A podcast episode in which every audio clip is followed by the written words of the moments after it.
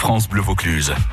Alors les toqués, vous êtes plutôt barbecue ou plancha aujourd'hui Ah bah oui, c'est notre question. Chaque jour de l'été, on se la pose. Est-ce qu'on est plutôt barbecue ou plancha Alors on fait un petit tour à Caron. Ah. Alors Euh, pour vous, André Signoret. Plutôt plein de chats, c'est beaucoup plus facile à nettoyer.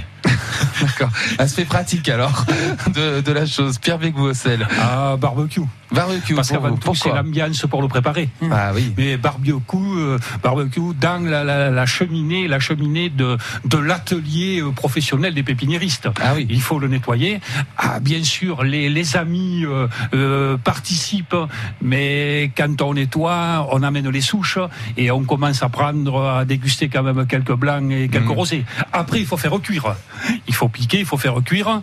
Et avant de mettre à table, euh, les veines de l'appellation Ventoux euh, ont déjà été bien appréciées. mais c'est surtout cette ambiance familiale, conviviale.